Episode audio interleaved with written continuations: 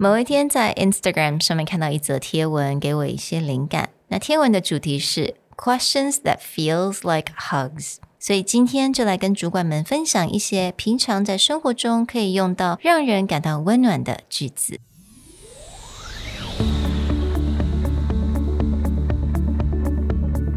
Hello，欢迎来到 Executive Plus 主管与沟通力的 Podcast。I'm Sherry, an educator, certified coach, and style enthusiast. 我相信专业有效的沟通是语言跟逻辑的完美结合。And I'm Nick, a startup consultant, corporate trainer, and late night gaming junkie. I believe great communication requires the right mindset and solid frameworks. 我们希望带给大家职场英语的技能、跨文化沟通技巧与其他能帮助您成为出色领导者的工具。Join us each week as we share our experience, research, and methodologies to take your communication and language skills from good to great.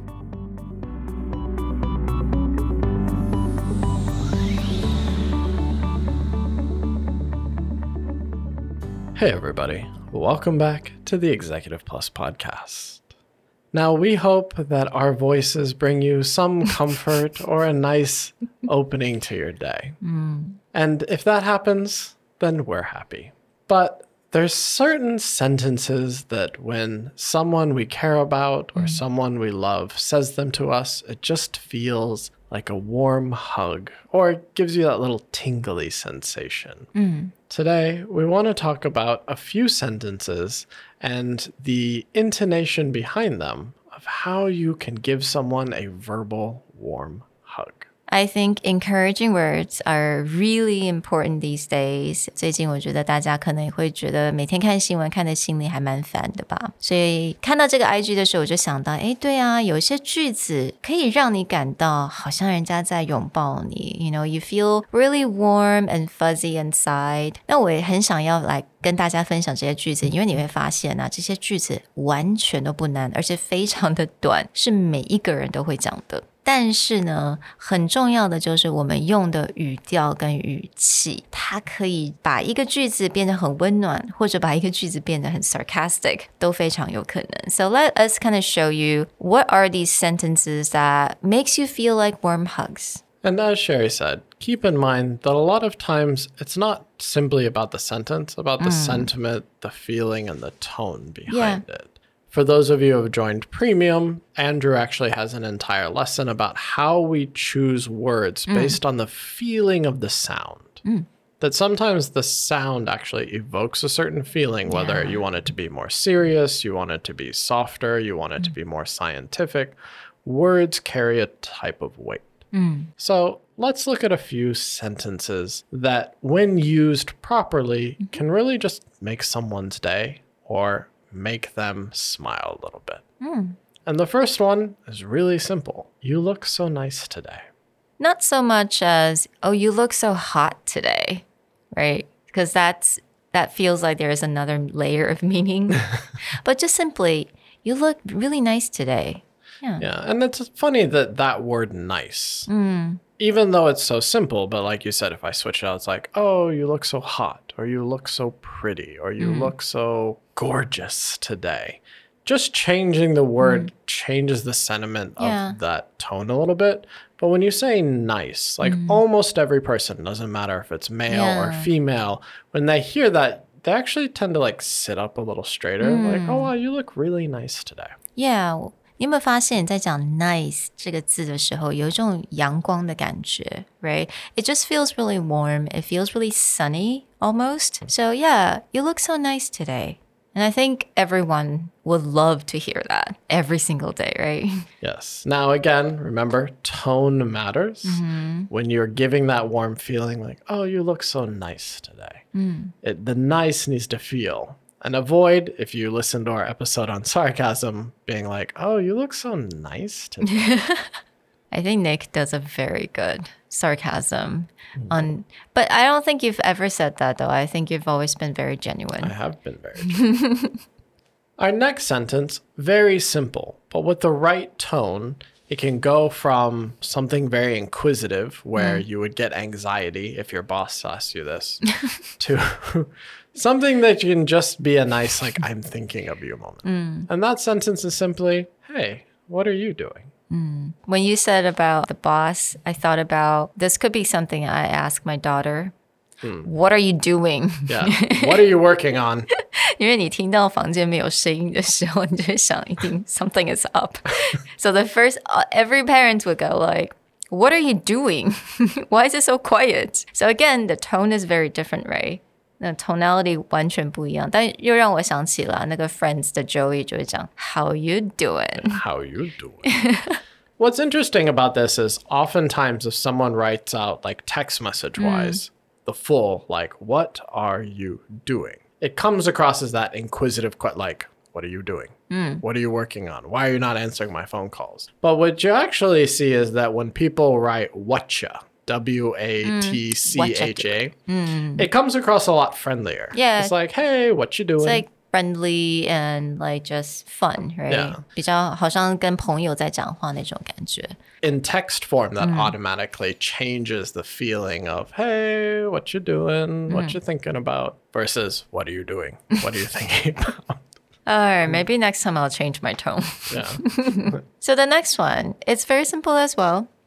Are you feeling well? You know, maybe if you see your coworkers just not really feeling well, they're under a lot of stress, 他的表情看起来就比较沉重一点，你就可以问 Are you feeling okay? Are you feeling well?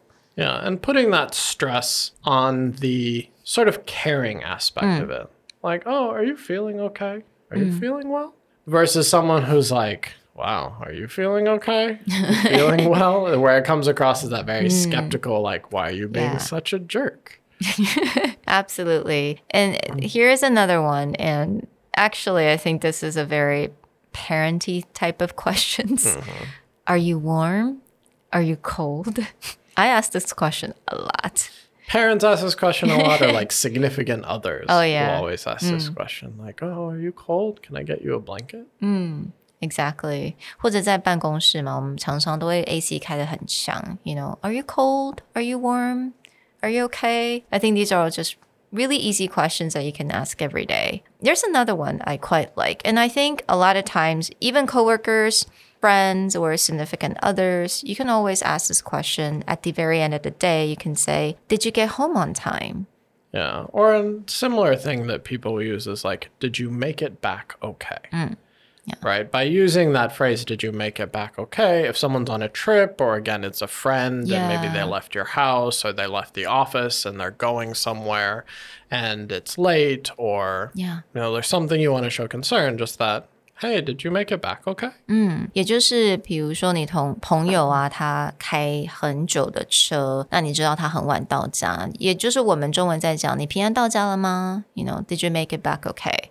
Yeah, I think it this is a fantastic question to ask really anyone. 它不会有特别的太强的意义，就是好像一定要 romantic 才能问这样子的问题。我觉得同事朋友之间都可以。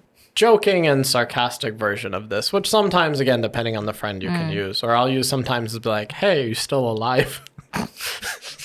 Yes，那个常常会开这种玩笑，很烦。Are you still alive? Still Are alive? you dead yet? Did you make it home in one piece? Oh yeah, you said that a lot. Yeah. Did you make it home in one piece? So let me explain. What does it mean by did you make it home in one piece? 也就是可能你你是不是平安回家？是不是没有受伤啊？没有被人家砍啊？没有怎么样？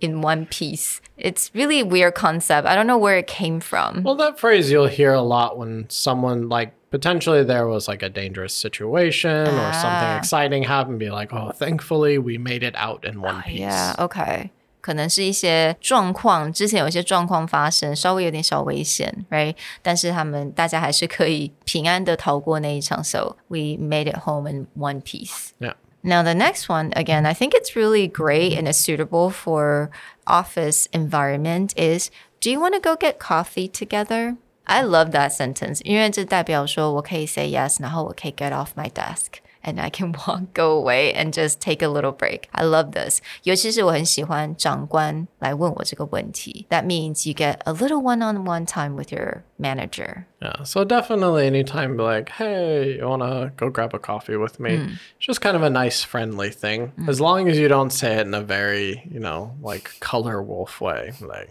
"Hey, you want to go get a coffee or something?" I don't think anyone would say that. it's more like, do you want to go get a drink with me? Mm-hmm. I think in America, do you want to go get a drink with me? It's okay, right? Yeah, it's okay. I actually joke about that phrase or something. Uh, Anytime someone uses the phrase or something, like, hey, you want to go get a coffee or something, want to get a dinner or something, their intentions are not pure. Ah, so you stop at the the coffee part. Yeah, right? it's like, oh, you want to grab a drink, you want to grab a coffee or dinner. Mm. If it's specific, yeah, that's okay. Unless someone's like very airy and like mm. kind of like ooh all over the place. Most of the time, when a sentence comes out, be like, "Hey, you want to get some coffee or something?" Can I answer? Coffee's good. Yeah, you can. Just be very specific. Coffee's good. Yeah, be specific in response. like, yeah, I would love a coffee. So again, to continue our sentences that feels like hugs and not like a stalker. Another one we can say is, "What do you need?" Is there anything that you need? What do you need? It always feels nice. And again, what you'll find with mm. these sentences, it's always showing some sense of empathy mm. or concern towards your situation. 其实就是显出你自己有多么的在乎对方，right? Just shows that you care for this person, care about this person. But again, I think this sentence and the sentence that we mentioned earlier what are you doing? If you use the wrong tone, it's actually very different. That mm. this one you could say, what do you need? Right. what do you want from me? What? I definitely said that to. Well, I think like all kids in Taiwan are oh, just so. automatic response when you call the name, like "gama." right? They don't leave the room. They don't leave their seat. That's just like what? like you come here and say that to my face. What do you need? Right. Yeah. But so, if you yeah. physically present in front of someone, like, is there anything I can do for you? Is there anything you need? Yeah. What do you need? Or is there anything you need? 我觉得这也是对同事啊、同事之间在工作上，也是一个很好让人家感到非常温暖的一些句子。但是注意，就是要用对的语调跟语气。才会有这种温暖的效果。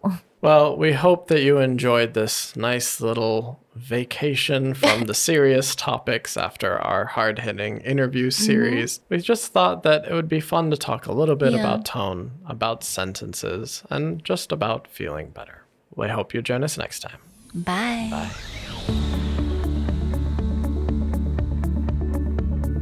The Executive Plus podcast is a Presentality Group production produced and hosted by Sherry Fang and Nick Howard.